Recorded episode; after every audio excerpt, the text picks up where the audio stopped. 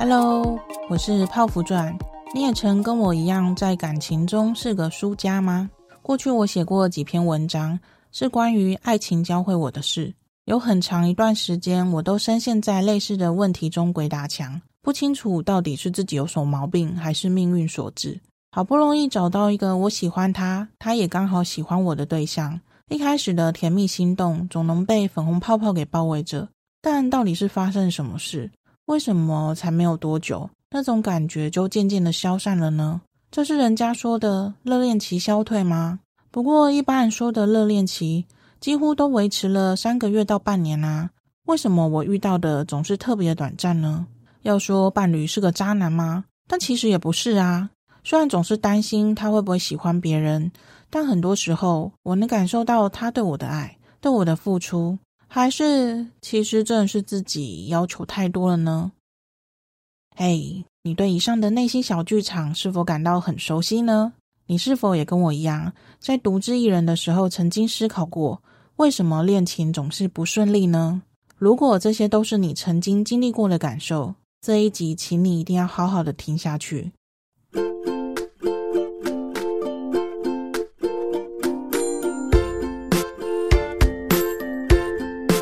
本集来分享一本我超级喜欢在谈论依附理论的书籍，名称为《依附：辨识出自己的依附风格，了解自己需要的是什么，与他人建立更美好的关系》。这是本由海苔熊写推荐序的书籍。海苔熊呢，经常分享跟依恋相关的一些资讯。他说这本书啊，是一本解答你所有为什么的书，是不是听起来非常吸引人呢？他谈到。为什么焦虑依附跟逃避依附会在一起呢？简单来说，就是习惯跟犯贱。他们在彼此身上看到了自己不敢梦的那一种勇敢，因对方验证了自己内心的假设。例如，逃避依附者透过推开伴侣来印证自己够独立，不需要依靠别人；而焦虑依附者呢，则是透过你追我跑的游戏，找到对爱情的熟悉感。因为焦虑依附者已经习惯每天活在紧张跟刺激中。甚至误以为那就是心动的感觉，呃，这我非常熟悉啊。而逃避依附者恋情通常较短暂，在单身市场的比率比较高，当然也比较容易遇到喽。再谈谈为什么依附关系对我们这么重要呢？主要有四个重点。第一，它经过广泛研究而成，能够让我们了解为什么有些人的感情注定顺利，有些人却总是遇到不对的人。这本书中呢，透过访问各行各业的人，根据他们的言论、态度、行为来判断依附风格，并视情况依据依附理论提出明确的建议，让人们不再压抑依附需求而沦陷在痛苦的恋情中，而是学习运用依附本人，找到最适合自己的那个对的人。第二，分类特质的定义中立。他不会将恋爱中所产生的行为贴上正常或不正常，也没有哪一种依附风格呢是有病的。过去在爱情中被认定为很古怪或是动机叵测的行为，例如有些人不确定对方爱不爱自己，却还是要继续跟他在一起；或是有些人想要分手，但几分钟之后又改变心意。这些从依附理论的角度来看，都说得通了。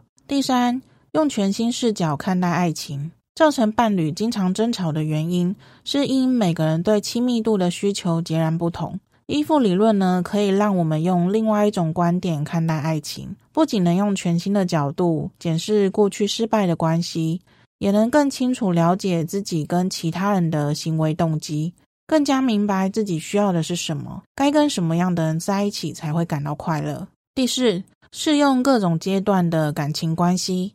依附理论不同于一般的感情书，它能涵盖各种感情关系，无论是否恋爱过，或是在感情中的哪个阶段，都能够从中找到符合自己的感情阶段建议。如果你正在谈恋爱，但伴侣的依附风格跟你大不相同，甚至导致你们之间产生冲突，这本书呢，可以帮助你了解彼此的想法跟行为，让你学习如何提升关系的满意度。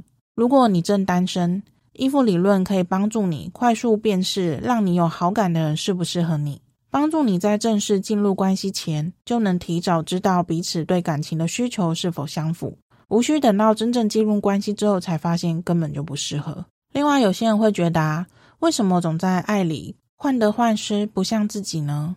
在书上有提到，依附伴侣意味着我们的脑部机制使我们持续追求身心的亲密，借此获得对方的支持。假如对方未能回应这项需求，我们出于本能就会继续向对方索取安全感，直到对方回应为止。只要伴侣能够尽早满足我们的情感需求，我们的依赖感就会随之减轻，进而将注意力转向其他的事物。在依附理论的文献中，这种现象称为依附悖论。当我们对某人产生依附，就会产生一种无法控制的强大力量，自动产生新的行为模式。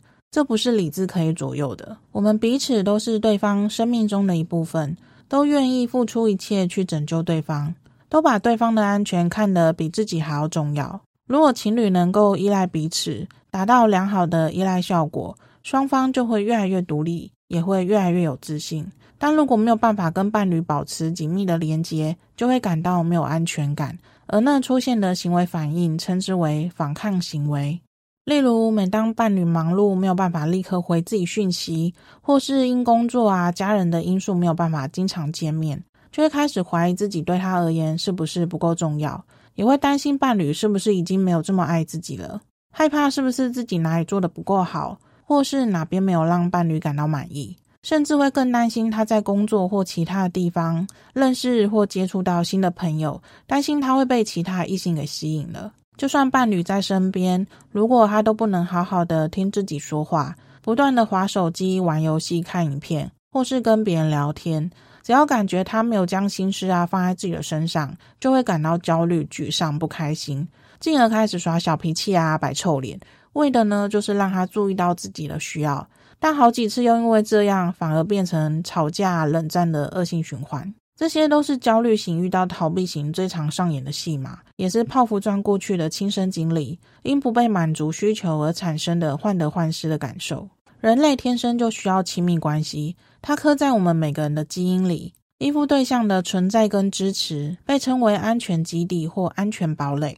这代表你知道你依赖的人一定会支持你，所以你可以百分百的信赖他。在你需要的时候啊，这个人会毫不吝啬的伸出援手。如果我们不确定亲近的人或是伴侣是否打从心底相信我们、支持我们，他会不会在我们需要的时候陪伴在身边，我们就难以集中精神。当伴侣啊能够满足自己对亲密感的需求以及情感交流的时候，我们的幸福感就会大大的提升哦。